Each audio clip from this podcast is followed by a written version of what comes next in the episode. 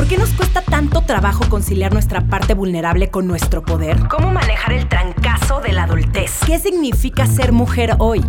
Lo dije muy falso, ¿no?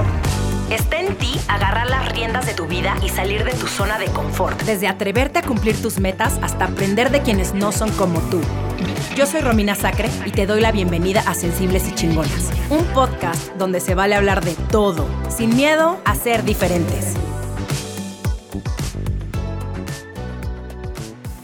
Hola, qué emoción estar en un episodio más de Sensibles y Chingonas y esta vez, híjole, mana, híjole, agárrate porque el cotorreo y la conversación se va a poner buenísima porque es un tema que estoy segura que a muchas de nosotras nos llama la atención, nos interesa y aparte tenemos muchísimas dudas al respecto. Hoy tengo el honor y el privilegio de tener aquí a Marlene Rodríguez, quien es psicóloga especialista en parejas y en relaciones. ¿Cómo estás, Marlene? Gracias por acompañarme hoy. Hola Romy, muy bien y sobre todo emocionada de estar aquí en este círculo de conocimiento enfocado a las sensibles y a las chingonas. Me identifico.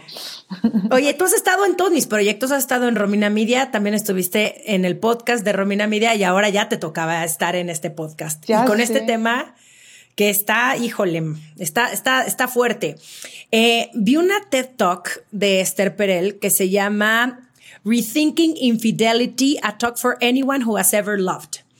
Y dice una frase que dije, o sea, me explotó así como el cerebro, que dice, choosing to stay when you can leave is the new shame.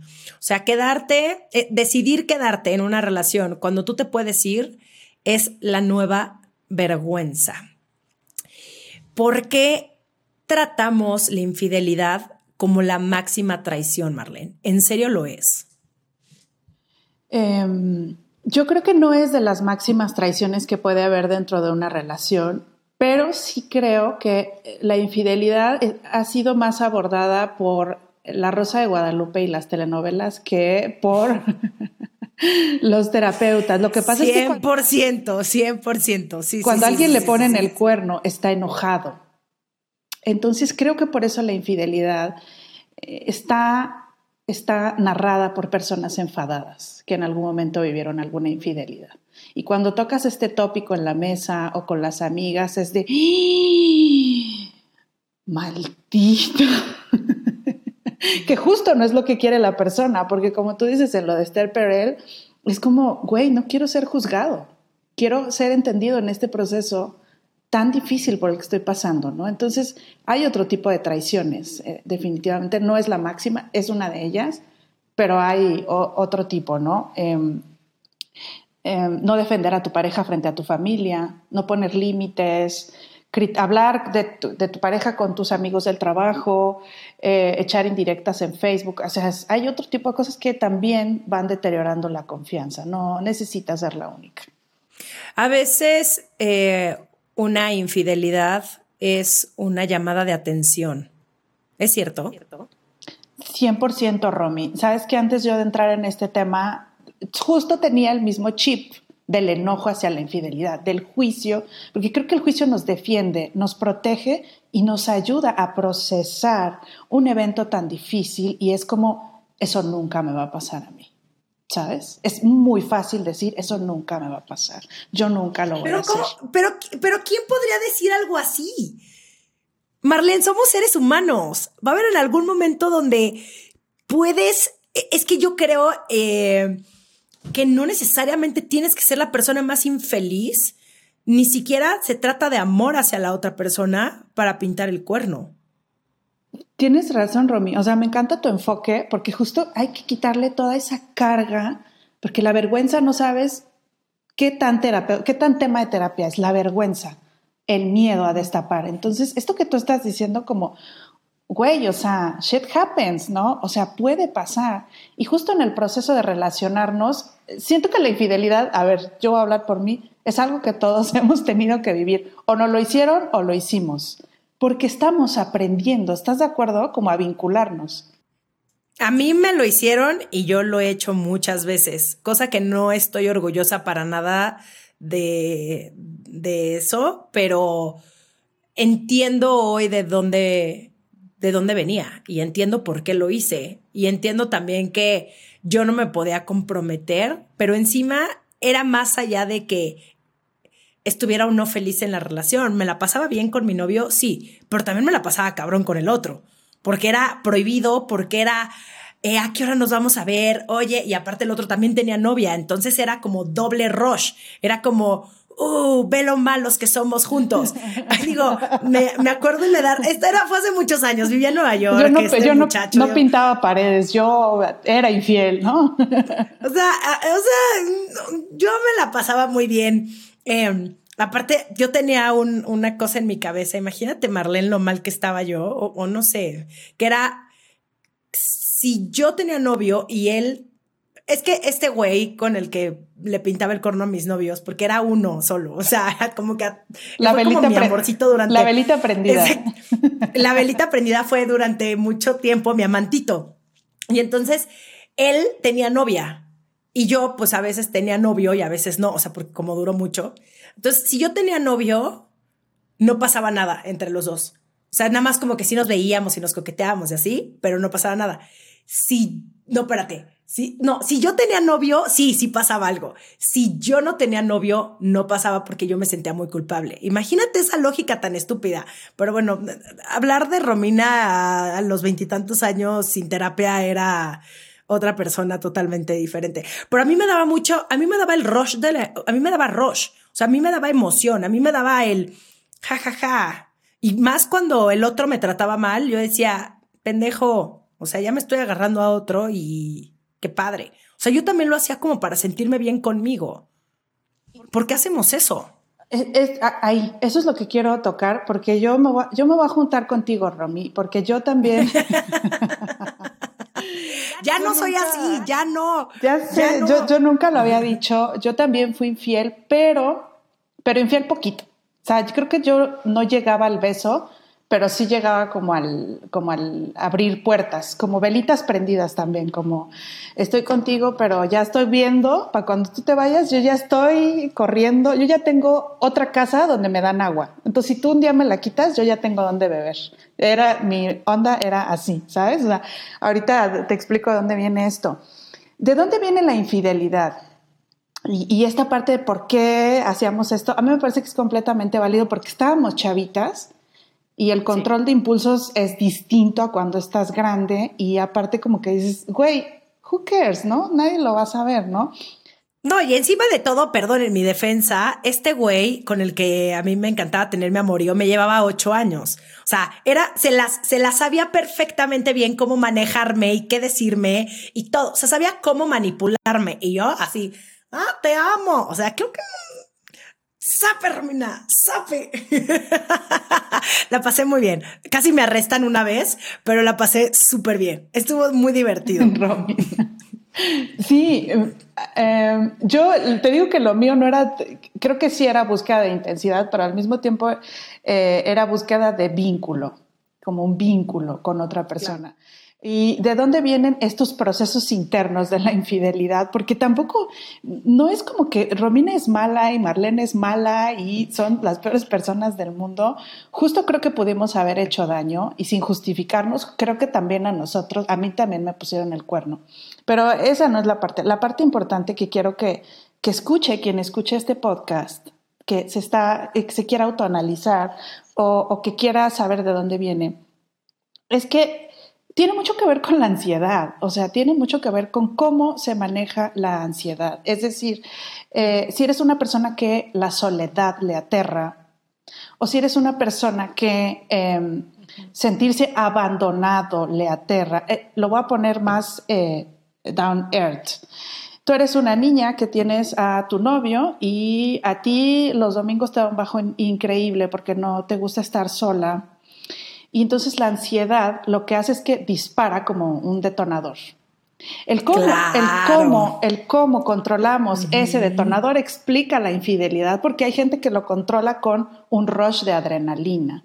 No siento esta ansiedad y me echo esta aventurota sabrosa y se me pasa la ansiedad, generando un problema mayor. Evidentemente estoy hablando de que estamos tapando la ansiedad con algo peor con alcohol, con drogas, pero hay quien lo tapa con le mando un texto a esta persona. Es decir, no hay un adecuado control de impulsos cuando te estás sintiendo ansioso. Porque alguien se puede sentir ansioso en su relación, de le mandé un texto y me ignoró, pero puede elegir decir, güey, me espero, hago yoga, salgo a caminar, este, acaricio a mi perrito, pero hay que tener mucho cuidado de cómo estamos manejando esa ansiedad, porque siempre hay un antecedente al, me estoy texteando con mi ex. Como de, ¿de dónde vino toda esta magia y esta locura? Del manejo de ansiedad. ¿Qué haces cuando estás ansiosa? Si nos empezamos a analizar, ahí podemos encontrar por qué podemos haber sido infieles o por qué, sin justificar evidentemente, por qué pudieron habernos sido infieles a nosotros, ¿no? Sí, hay una necesidad también, ahorita que estabas mencionando lo del exnovio, de tal vez pensar que estabas mejor antes. Porque justo también Esther Perel en esta TED Talk dice que puedes estar feliz en tu relación, pero puedes estar más feliz con alguien. Y que ahorita estamos viviendo un momento donde la gente se está separando, se está divorciando, no necesariamente porque no sea feliz, sino porque puede ser más feliz que ya no es un, tema de que de, de, estoy bien en mi relación, sino puedo tener mucho más de lo que ya tengo. ¿Por qué? Porque en mi cabeza puedo creer que me merezco mucho más. ¿Cómo, cómo manejamos esto? ¿Son límites? ¿Es una generación? ¿Somos los millennials? Eh, es, que nuestros papás tienen razón de que ahora ya no aguantamos nada las nuevas generaciones. ¿Qué es? Eh, yo creo que es falta de compromiso, no solo con la otra persona, sino con nosotros mismos. ¿Qué tan comprometido estoy a hacer que esta relación funcione? Porque todas las personas piensan que llega el amor para siempre y te parte, creo que Borges dice que te parte como un rayo a la mitad. Esa es la primera etapa. La, segunda, la tercera etapa del amor o las siguientes es encontrarse en las partes más vulnerables y complicadas y sentarse a resolver los conflictos. ¿Ok? Em, eh, yo quiero una relación pero no quiero tener problemas o al primer problema salgo corriendo. Si tienes 21 años, todavía puedes barajearte las relaciones. O sea, todavía puedes eh, conocer chicos y ver, oye, me puso el cuerno, esto cero me gusta Oye, este era violento, cero me gusta. Oye, este era un tacaño, cero me gusta. Todavía te la puedes barajear. Pero sí creo que llega un momento en el que es mejor un vínculo bien trabajado que estar pasando como en la tienda de Sara, ¿no? Ir a buscarte una camisa nueva. Eso llega a un punto en el que va a ser cansado, ¿no? Evidentemente no todas las relaciones van a durar para siempre, pero sí creo que hay que pensar un poco en, en, en cuánta inversión quiero ponerle a esta relación y qué tanto valor tiene para mí. Entonces creo que tiene que ver mucho con el compromiso y el compromiso nace cuando las personas creen que su pareja es una pareja de alto valor.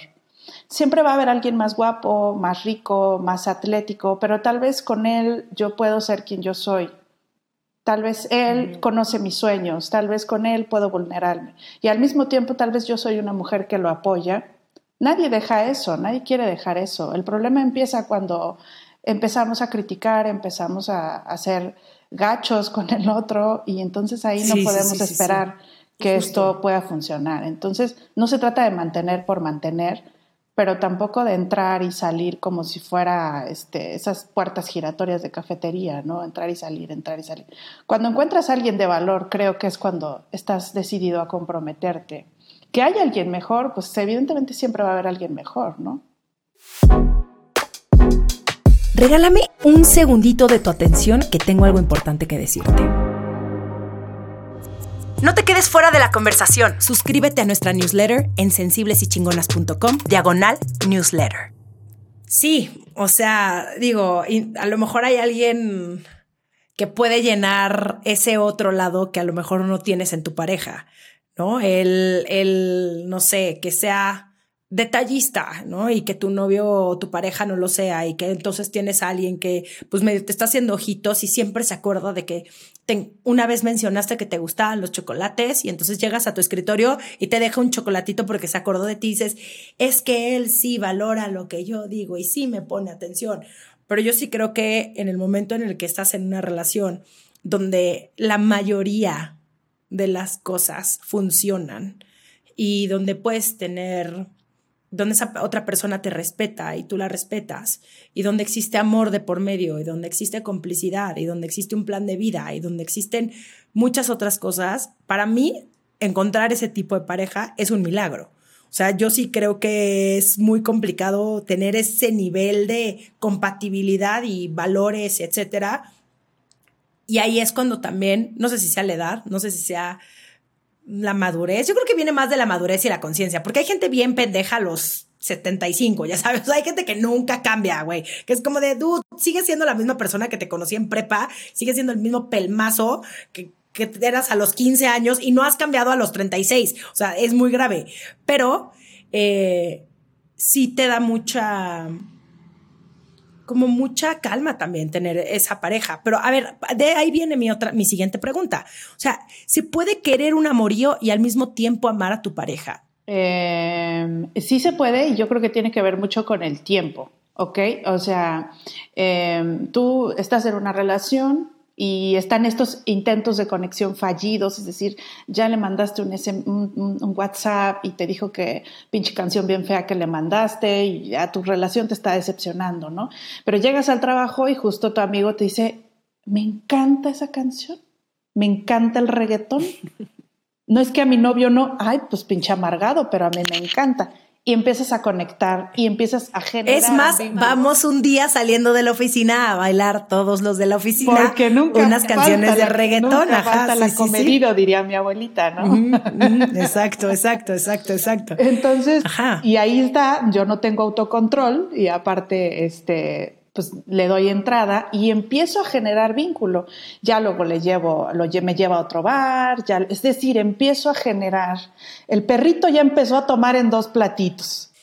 Y ya abriste la puerta, mana, ya abriste la puerta. O sea, mira. O sea, si sabes que el otro, no somos tontas. y el otro tampoco es tonto. Y en el Sambors y no pagas. ¿Tú crees que vas a decir que no? Sí. Entonces, evidentemente, no sé si los puedan querer igual, pero evidentemente ya el perrito dice, pues cuando este no me da agua, este sí me da, y cuando este otro no me da. Entonces sí, si la persona encuentra cosas interesantes, no nada más eh, echarse un fajecín porque sí, claro que puede empezar a generar un vínculo, porque evidentemente a mi novio le encanta el rock y a este le gusta el reggaetón, no, pues es que con este me divierto. No, y no nada más al otro le gusta el rock, me pendejea porque me gusta el reggaetón, que es distinto o sea, no valora mis gustos, o sea, no respeta lo que a mí me gusta y la otra persona me está dando validación, que eso a las mujeres nos encanta. Nos encanta. Y aparte, eh, sobre todo ahí, em, ya empiezas a ver feo a tu pareja, ¿no? Pues ve, hasta gordo está y este está bien flaquito pero con mi pareja me llevo súper bien. Marlene, hablando de la Rosa de Guadalupe y así, yo obviamente ya me imaginé al brother con el que esta persona le está pintando, le va a pintar el cuerno. O sea, Jorge, el de sistemas, tiene como que buen cuerpo, buena pompita, o sea, huele bien, llega y te deja tu chocolatito. No, no, y aparte, ya, siempre está de buena. Qué peligro. Siempre está de que, oye, te ves muy bien hoy. No, no sé, yo nunca he estado en una oficina, entonces nunca me, y si he estado, todos han sido gays y éramos puras, puras heterosexuales y gays, entonces no, no iba a funcionar eso. Eh, pero claro, y con, obvio, tu la novio otra de siempre, hacer ojitos. Y con tu novio de siempre que ya subió de peso, que ya un día eructó enfrente de ti, dices, eh, eh, o sea, tu pregunta, sin salirnos del esquema, es que sí se pueden generar dos vínculos porque el amor el amor no se dio en el caso de una pareja en el momento que se conocen. El amor son actos consistentes, repetidos a lo largo de un, tiempo. Y si tú estás en una relación y por acá de 8 a 4 estás en el trabajo generando estos vínculos, sí puede existir un amorío entre dos, o sea, un triángulo amoroso, tal cual, como lo llaman. Un, estoy enamorada de dos personas, dicen, ¿no? Ay, qué peligroso y qué flojera, pero sí sucede. Y, amo la palabra triángulo amoroso porque esa también podría ser tema de nuestro siguiente capítulo donde analicemos las telenovelas donde las telenovelas y los y, todo lo que nos ha enseñado la televisión sobre el triángulo amoroso. El, tema triángulo amoroso es como súper de telenovela. Oye, eh, estamos en una época donde poner el cuerno es más fácil que antes, la neta. O sea, ahorita tenemos acceso a redes sociales, este, aplicaciones y no solamente gente que vive aquí en México. O sea, de que si tienes Bumble Unlimited, no, no sé cómo se llama, Bumble, este, que puedas tener amigos de todo el mundo, eh, puedes conocer a gente de donde sea y pues ahí se puede abrir una puerta. Y antes pues era a lo mejor un poco más em, complicado, ¿no? Era como más gente que te que te topabas, pues eh, exacto, justo la del trabajo, que si tu exnovia, que si, o sea, gente que estuviera como más cercana a ti. Eh, ¿Esto cómo ha cambiado el proceso de las parejas que pasan por esto? Ha cambiado. Que ahora ya te puedes enterar, o sea, que ahora ya te puedes enterar justo de si te pintó el cuerno con Majo, su compañera de la oficina, ya te puedes enterar cuándo empezó, los mensajes, este, Romina, o sea, saber como récord de toda la relación. Yo he visto notas de ¡Ah! le daba like en Instagram desde, ¿sabes? Y es como, güey, es verdad, hay mucha evidencia ahí en redes ahora. Eh, sí ha cambiado mucho, porque incluso en terapia ya eh, yo ya tuve que modernizarme. Digo, no estoy tan grande, pero tuve que modernizarme. Y ahora sé que WhatsApp, Facebook y los likes y los DMs son tema de terapia. Es decir, mi pareja se está vinculando con otra persona a través de sus redes sociales. Entonces, está siendo mucho más fácil poner el cuerno para quien no tiene control de impulsos. Hay que ser muy claros en eso. No para todos, tampoco hay que ser paranoicos, ¿no? Si todos tienen Instagram, todos tienen la capacidad de poner el cuerno, todos tenemos la capacidad de poner el cuerno, pero también de controlar los impulsos de hacerlo, ¿no? Sí, totalmente, sí, sí, sí, sí, sí. No porque no, no existiera antes, todos, todos eran súper fieles. O sea, creo que está peor antes que tenían dos familias, la casa chica. Sí, exacto. Y ahora, ahora más bien es como estar, como que estar ojeando la, a ver qué hay en las, posibilidades. exacto. Pero si tú ojeas las posibilidades, si tienes control de impulsos, no hay ningún problema ahí. Ahora quiero irme al tema de este podcast, em, porque como ya lo mencioné al principio con esta frase eh, increíble de Esther Perel, perdonar un cuerno hace quedar a la persona como una pendeja. ¿No? Como una necesitada, una pocos huevos, pero yo también creo que es bastante válido querer salvar tu relación. ¿Cómo se trabaja ese tema? El tema de la infidelidad en el consultorio y a quien no esté en el consultorio, primero que nada hay que saber si ambas personas están comprometidas con el cambio. O sea, ambos ya se sentaron y dijeron, eh, el que lo hizo dijo me equivoqué, ya, me equivoqué, ya lo aceptó y la otra persona dice, quiero continuar contigo. Ok, entonces ahí estamos hablando de que ambos se vuelven a reunir y están viendo la misma dirección. Lo primero que hay que hacer es cortar completamente el contacto que haya con la otra persona. Así que nunca pongan el cuerno en la oficina, chavos, porque se van a ir de boca, ¿eh? Se van a ir de boca. Es durísimo para una relación en donde la persona trabaja con esta otra pareja que tiene porque es un infierno. Y si es de que... Sí, porque no puedes, exacto, no puedes seguir, o sea, no puedes querer salvar tu relación y encima seguir viendo a la otra persona. Está cabrón. Más si la otra persona ya sabe. Y es durísimo, es durísimo para quien le hicieron la infidelidad. Entonces, lo primero es que quien ha sido infiel, y esas son las historias de éxito, acepta responsabilidad, como todo en esta vida. Si toma responsabilidad y si está convencido de querer hacer un cambio, ese es el primer paso, pero que sea algo real, o sea, no que sea el rush de, sí, cambiamos, nos besamos, hacemos el amor y todo está color de rosa. No, sí hay que hacer algo. Libros, cursos, terapia, em, cortar. Nuevos acuerdos. Nuevos acuerdos, nuevas relaciones y sobre todo empezar a destapar por qué se llegó hasta ese punto en la relación.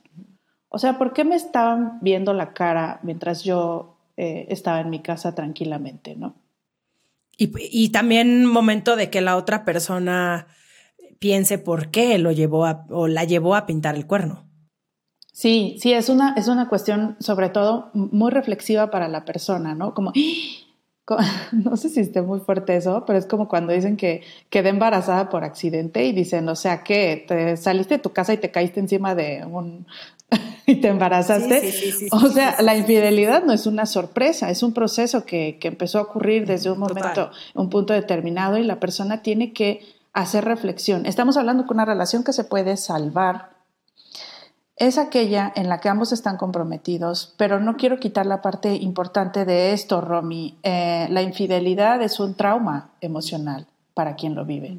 Entonces es, es sumamente difícil. Yo yo sí los invitaría que si están en una relación de compromiso, lo pensaran dos veces antes de hacerlo porque aparte de restaurar la confianza es, es un proceso como de casi un año, más de un año para que se restaure. Em, entonces, sí se puede hacer y no me parece que la otra persona sea tonta, ¿sabes? Me parece que si tú generaste un vínculo importante y tú amas a la persona y quieres estar con esa persona y la otra persona quiere trabajarlo, pues lo que vuelven a hacer es encontrarse otra vez en un punto nuevo para la relación.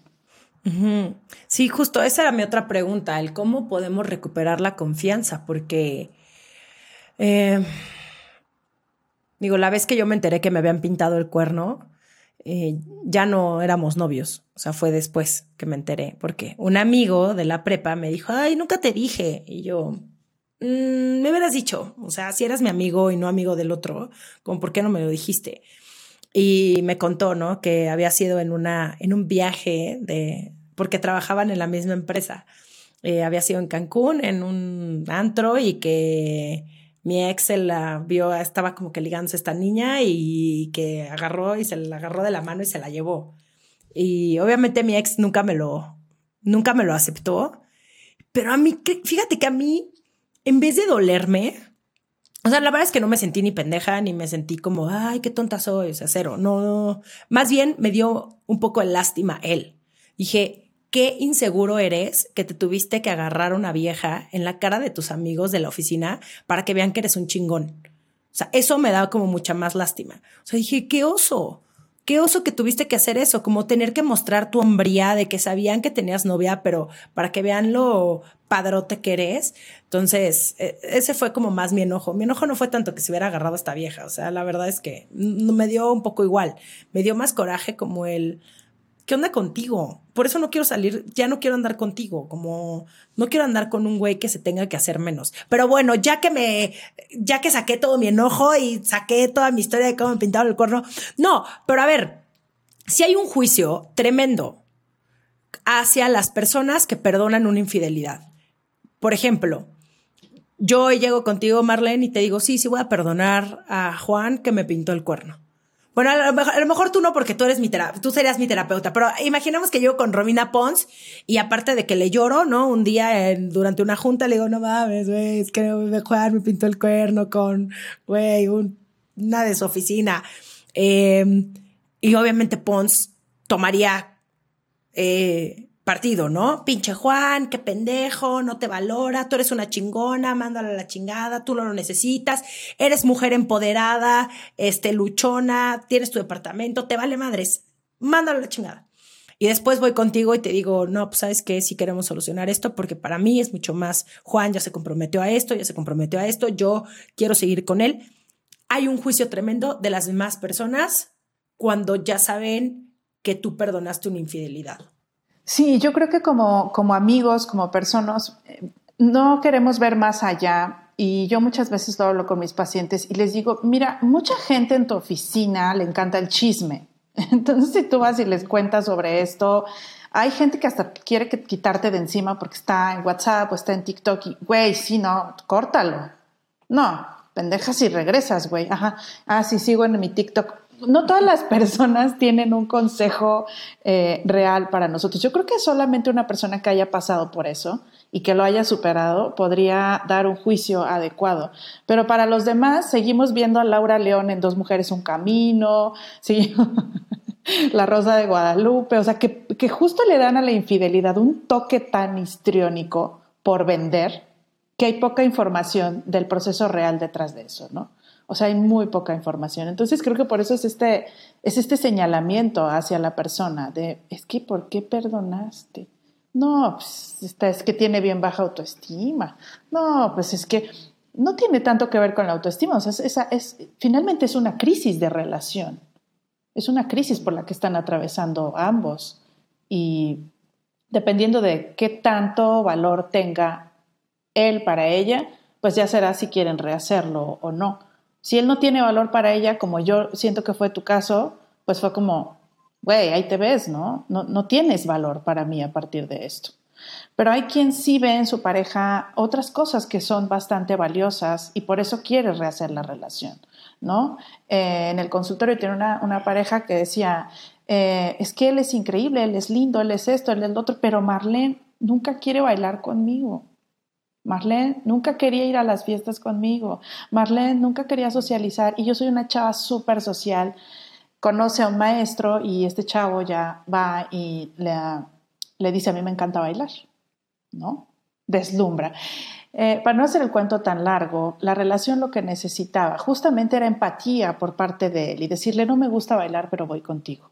No quiero decir que él tenía la culpa, porque al final de cuentas uno siempre sigue siendo dueño del impulso, pero a lo que voy es que es un síntoma de que es el agua que me estás dando ya no es agua, ya hay mucho conflicto, yo ya no tomo agua aquí. Pero casualmente mi instructor de gimnasio siempre está de buena, siempre huele rico y valida mis emociones. y me empieza a dar agüita, ¿no? Sí, y que, y que, sí, y no es en contra del otro. O sea, no es en contra de tu pareja, es más bien lo que tú necesitas. Que también esa está en una delgada línea, porque ahorita también estamos en un momento donde lo que yo necesito, y creo que los millennials somos así es lo que yo necesito, lo que me hace feliz. Antes no se cuestionaban tanto el tema de la felicidad, ni el estoy cómoda en mi trabajo, es lo que quiero. Simplemente la gente, no sé, y, no sé si sea mejor o peor, porque de pronto a mí me entra esta crítica en contra de los baby boomers, de que son, pues obvio, tienen sus cosas, ¿no? O sea, se echan comentarios, digo, mi papá es baby boomer, mi mamá también, eh, se echan unos comentarios que luego, más mi papá que mi mamá, eh, que dijo, no, papá, por favor ya no digas eso, ¿no? Pero mi papá tiene 73 años. Pero creo que lo que sí tenían era esta, vamos a hacer que funcione, vamos a hacer que funcione. No era tan, pues ya, me cansé, pues adiós, ¿no? Que, que, que por un lado está bien porque no tienes que hacerte la vida miserable jamás y no le tienes que hacer la vida miserable a la otra persona, pero si realmente te importa la relación y si realmente te importa la otra persona, y si es mucho más fuerte lo que tienen ustedes dos que un amorío con Ceci, la de recursos humanos, eh, no sé, no tampoco te deberás de sentir una tonta si tú estás pasando por esa situación, ¿no? Porque a lo mejor hay alguien ahorita que está en este dilema de decir, lo perdono no lo perdono. Es tu relación y al final las personas te van a respetar a ti. Y si no quieren volver a tener contacto con tu pareja porque es un cabrón y nunca...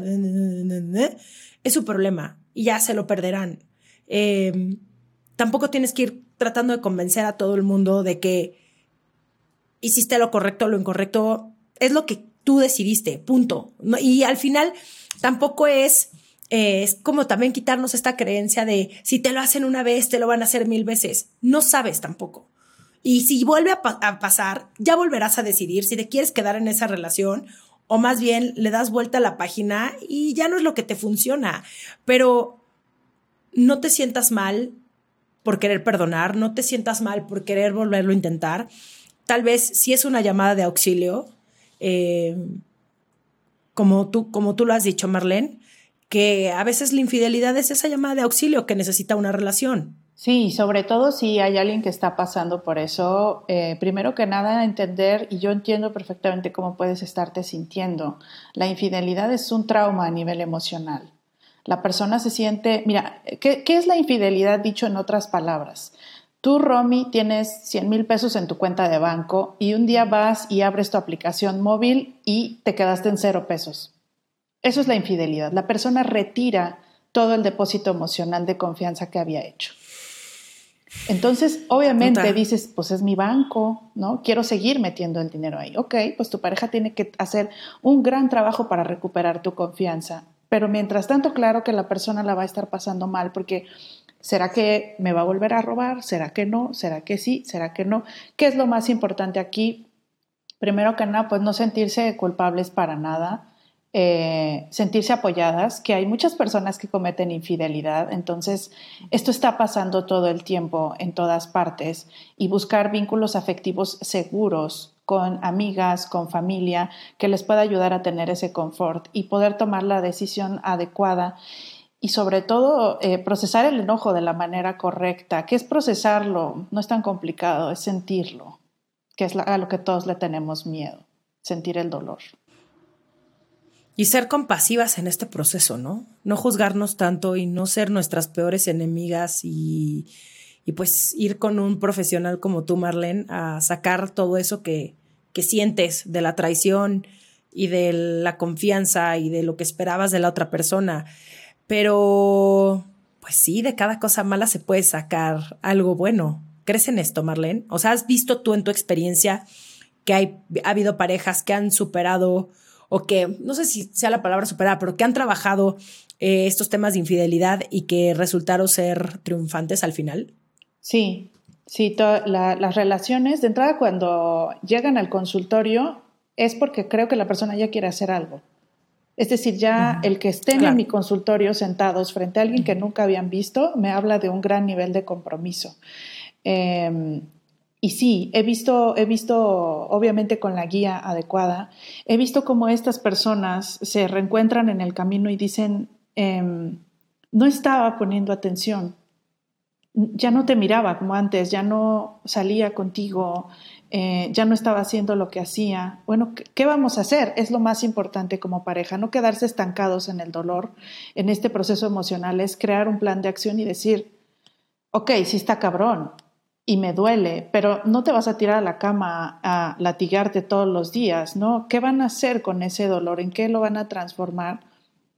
Y sí, he visto acuerdos, he visto compromisos y hay relaciones a las que he ayudado y se han casado, pero esto tiene mucho que ver con la chambita que le echen los dos. O sea, no es, no es algo milagroso. Sí, sí, sí. Es chambita real, chamba real. O sea, Realmente está el vato o la chica pagando la terapia y también les digo, estar pagando terapia y estar yendo al consultorio, o sea, eso ya es una manera de estar pagando lo que, lo que se hizo. Entonces, si alguien quiere rehacer su relación, ¿cuáles son los focos verdecitos, las banderas verdes? Esa persona te dice directamente que quiere que le perdones.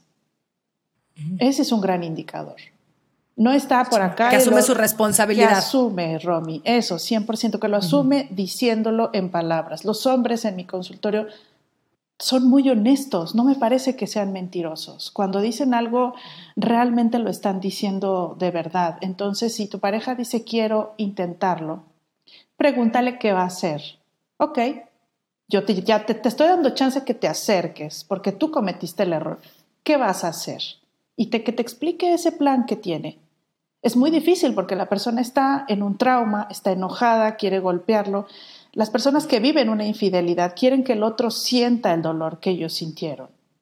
Claro, les quieren hacer la vida un poquito miserable, ¿no? Sí, aunque sea por un ratito. Sí, para que te duela. Y, quieren verlo llorar y arrastrarse y que se desgarre de dolor para, para ver que la otra persona está sufriendo. Fuerte. Es fuertísimo, Romy. Qué bueno que tocaste ese tema. Es fuertísimo y la recuperación es larguísima. O sea, la recuperación es arriba de un año aproximadamente para... Porque obviamente si yo retire los 100 mil pesos de tu cuenta y deposito un peso diario, pues me va a tardar.